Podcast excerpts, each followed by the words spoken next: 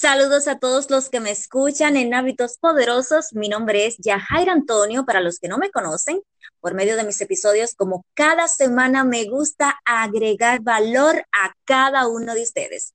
Hoy tenemos un programa muy especial. Tenemos una invitada que nos va a hablar sobre todo lo que no nos dijeron cuando emprendemos. El tema es importante porque si es tu caso, y ya has tomado esta decisión, es bueno tenerlo en cuenta para que no sea un motivo de decepción, sino para que amplíes tu norte y sigas creciendo y mejorando. Y como dice Vilma Núñez, que podamos crear un abanico de posibilidades para no depender de una sola opción o como hacen muchos empresarios, que cuando un proyecto llega a su tope, siguen con otros. ¿Y quién mejor para contestar a este tema que Rosana Gómez Veras, en esa administradora de empresas con maestría en finanzas, asesora de empresas y emprendedores, ganadora del reto Emprende la Vega 2017 y con más de 10 años de experiencia en el área administrativa. Bienvenida, Rosana. Hola, Jaira, gracias por la invitación y hola a todos los oyentes. Cuéntame. Ah, bueno, me gustaría que nos hablaras sobre lo que no entendemos, porque muchos quieren tomar ese camino y ahora más con el boom de las redes sociales, que puedes llegar a un público muy amplio con tus productos y servicios, por lo que... Ok, mira, yo te puedo hablar eh, del emprendimiento de una forma bien ligera. Cuando yo inicié el emprendimiento fue a mis 20, bueno, yo inicié a los 16 con un proyecto de temporada. Fue un éxito porque tú tienes mucha ayuda familiar, eso es algo como más de hobby, pero cuando tú te vas a un emprendimiento para que genere ingresos, entonces hay muchas cosas que no te dicen. Yo inicié mi primer emprendimiento a los 23 años de edad.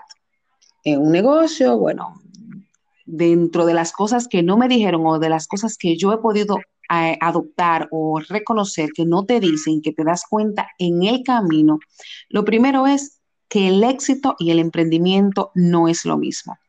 Muchas personas creen que en el momento de que inician un emprendimiento ya es exitoso.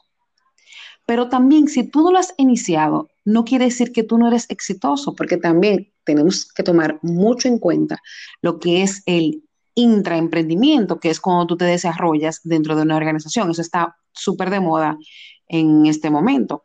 O sea, que tú te puedes desarrollar dentro de la organización. Entonces, quiero que tomen mucho en cuenta este primer eh, paso, primer consejo que te doy. El éxito y el emprendimiento no es lo mismo. Otra de las cosas que yo puedo eh, sugerirles que, que tienen que tomar en cuenta a la hora de emprender es el presupuesto. Escucho mucho en las redes sociales, en la calle, que te dicen, no, porque tú puedes emprender sin dinero. Mentira, no se puede emprender sin dinero. Tienes que tener mínimo lo de registrar el nombre en ONAPI y eso se hace con cuatro mil y pico de pesos, cinco mil pesos. O sea que tienes que tener un dinero que tú crees, Yajaira. Entonces, tenemos que tomar mucho en cuenta que debemos de capitalizarnos. Ahora bien, lo que no es necesario, 100% necesario, invertir en, o sea, eh, adoptar un préstamo en una entidad financiera. Podemos hacerlo de la manera eh, más amigable posible. Buscamos a un amigo, a un familiar, a una persona cercana que nos pueda financiar el proyecto. Siempre es importante tener un capital y presupuestar lo que vas a gastar al mes, trimestral, semestral. La gente no te dice eso. E, eso está muy de moda, que te dicen, no, tú puedes empezar un proyecto sin presupuesto, o sea, sin tener dinero. No se puede. Y cuando, cuando tienes que hacer una inversión, porque hay uno, dentro de tu emprendimiento, ocurre una oportunidad de negocio. Tienes que pagar el primer mes tienes que pagar lo básico. Por ejemplo, tú que eres locutora, para tú iniciar un proyecto que necesitas un micrófono, sabes que no son baratos, pero ojalá y sea 50 dólares que te cueste un micrófono, tienes que hacer la inversión, entonces no es con cero pesos que se inicia.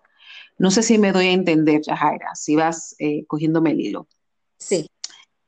Otra de las cosas que nadie te dice es que los amigos solo te compran una sola vez. A veces ponemos negocios pensando, no, porque fulanito eh, sí, él me va a comprar porque él es mi amigo y él me va a dejar de comprar y él tiene la necesidad de ese proyecto. O sea, en el momento que tú estás iniciando el proyecto, probablemente ese sea tu primer cliente y sea quien te dé el impulso, pero no es el que está constantemente dentro de tu eh, negocio, dentro de tu emprendimiento. ¿Por qué? Porque no podemos hacer un emprendimiento o un negocio solamente pensando en el sector de mercado de la persona que nos rodea, sino que debemos de segmentarlo eh, tomando en cuenta eh, su descripción de tu, ¿cómo se llama? De tu cliente ideal generalizado, no de las personas que, te, que están a tu alrededor solamente. Un amigo te compra un día, sí, y eso está bueno, y está bueno que siempre esté, pero no está obligado ni siquiera a siempre comprar, comprarte a ti, ni consumirte a ti, que eso que muchas veces los emprendedores nos, nos equivocamos ahí. Otra cosa que tenemos que tomar en cuenta es que existen copiones. Hay copiones y hay adaptadores. Por ejemplo, hay una metodología en administración que se llama, una estrategia que se llama benchmarking. O sea, como dicen comúnmente, todo está hecho. Yo puedo ver una estrategia que utiliza una marca específica y yo puedo esa estrategia adoptarla o, ese, o un producto, adoptarla, a, adaptarla a mi emprendimiento, hacerle modificaciones, demás. Pero hay personas que te hacen el proyecto tal cual el tuyo existe. Aquí no hay nada que regule eso. Entonces, ¿qué, ¿qué sucede? Tú tienes una competencia fuerte. ¿Dónde tú te vas a diferenciar? En el servicio. Ahora bien, pero también te puede suceder que es alguien cerca de ti, ya sea un colaborador tuyo, porque tú, eh, tú eres un emprendedor, tú dices, bueno, yo no tengo empleado, pero yo subcontrato. Ese subcontratado puede hacerte una compañía igual a la tuya. Así cuando tú pasas de emprendedor a empresario, un empleado tuyo puede copiarte tal cual el negocio. Eh, me, captas. O sea, tenemos que tomar mucho en cuenta y saber que existen copiones, personas que están a tu alrededor o que no lo están, pero están pendientes a tu emprendimiento y lanzan un igual, o personas que simplemente no tienen que ser copiones, están pensando igual que tú. Entonces tienes que tener en cuenta que debes de reinventarte e ir adaptándole, o sea, agregándole valor a tu emprendimiento diariamente. Y por último, te puedo decir que, un, pero no menos importante, que los proyectos mueren. A veces, cuando iniciamos un proyecto, creemos que es para toda la vida.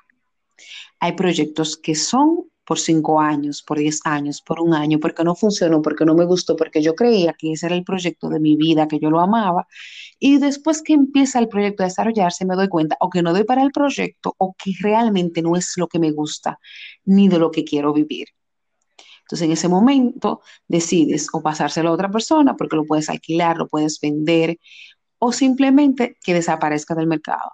Muere para ti o muere para todo el mundo. Entonces, o, o otra cosa puede suceder es que el proyecto no es sostenible en el tiempo.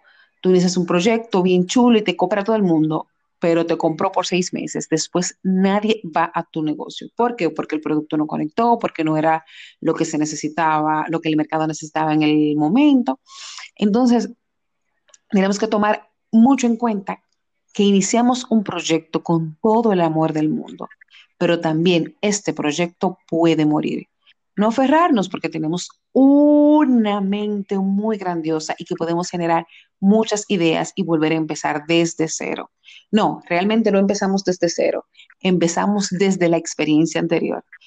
Así que estas son, estas son las cosas que te puedo decir sobre lo que nadie me contó del emprendimiento. Muy interesante. Entonces, las personas cuando empiezan un proyecto deben de tener claro que el éxito no es lo mismo al emprendimiento, fue que dijiste. Exacto. Son cosas muy diferentes. O sea, una persona puede ser exitosa en X áreas de su vida y puede ser un excelente emprendedor. O sea, son dos conceptos muy distintos. Sí, porque a veces dicen, eh, a veces dicen, discúlpame, Yajaira, a veces dicen, no, porque fulano es exitoso porque él tiene un emprendimiento. Y que eso depende de lo que tú te traces como éxito. Pero también dicen, no, porque fulano es un fracasado porque él trabaja en una empresa y, nunca ha emprendido un, proyecto. Entonces, no, esa persona es un emprendedor o esa persona es un, un intelectual que sus conocimientos lo presta a una entidad que está creciendo y es exitosa. Entonces, por ende, puede que él también sea exitoso. O sea, yo lo que quiero es que se defina y que puedan entender que, que no van de la mano, que mucha gente eso lo confunde. Exactamente, o sea que todo depende de lo que la persona considere sea éxito en su vida. Eso es lo que en realidad lo llevará a ser exitoso, sentirse pleno en ese sentido de la palabra. Y por supuesto, tener cierto capital para poder iniciar cualquier negocio que nosotros deseamos y por supuesto que hay proyectos que no son sostenibles en el tiempo, tal como tú acabas de decir, que en tal caso eh, debemos de seguir reinventándonos. ¿Cuáles eran los factores que se ven que tú mencionaste? Entonces, Rosana, ya eh, que hablaste de que te tocó vivir en un momento de tu vida un emprendimiento, ¿tú actualmente tienes algún proyecto personal y qué te ha tocado vivir en esa experiencia? Bueno, actualmente yo tengo un proyecto personal que es el que Estoy actualmente prestando servicios de asesoría a empresas, a pymes y a emprendedores. Sea, si tú quieres lanzar tu proyecto, yo te ayudo a formar y a desarrollar la idea desde cero hasta que tú lo puedas poner en marcha. Incluso puedo acompañarte durante un periodo de tiempo para que no te sientas solo, sino como una hermana o una amiga que te, que te asesora en el momento para que puedas enfrentar lo que es el reto de emprender. Ese es un proyecto que llevo tiempo ya desarrollándolo y ahora le estoy dando una forma más eh, profesional para que impacte más dentro de nuestro país. También estoy desarrollando un proyecto que es de aceites corporales eh, orgánicos. Se llama Renova Aceites Orgánicos. Son aceites para la piel. Este proyecto nació desde mi periodo, bueno, no sé si sabes, yo tengo una bebé, mi periodo de embarazo, la necesidad que tuve y crees de nuestra autoría, de mi madre y mía. Nosotros creamos este, este aceite y ha sido un éxito. Es, estos dos proyectos estoy desarrollando ahora mismo. Wow, excelente, Rosana. Sabes que toda persona en alguna área de su vida necesita un asesor porque uno llega siempre a un tope y necesitamos siempre encaminarnos con alguien más que ya está más allá, o sea, más adelantado, como en tu caso, que ya has tomado este camino del emprendimiento desde los 23 años de edad y ahora que eres madre, pues has creado un producto personalizado que, bueno, como tú misma dices, ya ha arrancado con pie hacia arriba. Rosana, ¿qué mensaje tú quieres dejarle en la mente de todo el que está en este camino del emprendimiento para que se quede en su mente grabado? Bueno, lo que yo les dejo como mensaje es que no se limiten. Si ustedes les llega una idea, desarrollenla y investiguen y hagan lo que aman. Para mí es muy vital hacer lo que tú amas y lo que te gusta porque es muy difícil, que me pasó por experiencia en un, proyecto, que duré 10 años dentro de un proyecto que no lo amaba, hasta que tomé la decisión de hacer lo que sí quería. Entonces, a veces tú, porque estás ganando ingresos, no eres eh, pleno, no vives a plenitud. Entonces, mi consejo es, no se limiten, investiguen y hagan lo que aman. Eso es como la parte de estar en la zona de confort, que hay que moverse de la zona de confort, porque al final no sientes que invertiste tu tiempo en algo productivo. Exacto, exactamente. Y también he notado que estar mucho tiempo en la zona de confort te roba sueños, incluso te roba experiencias y conocimientos que tú has acumulado, porque una persona puede ser muy brillante, pero también puede estancarse y volver hacia atrás. Sí. Bueno, pues. De acuerdo contigo. Así mismo. Rosanda, muchísimas gracias por tu expertise y por haber compartido con nosotros tus aprendizajes desde tu emprendimiento y desde la experiencia que tienes en todos estos años. Ah, Gracias nosotros, nosotros hemos llegado hasta aquí con nuestra entrega. Será hasta la próxima. Bye. Bye.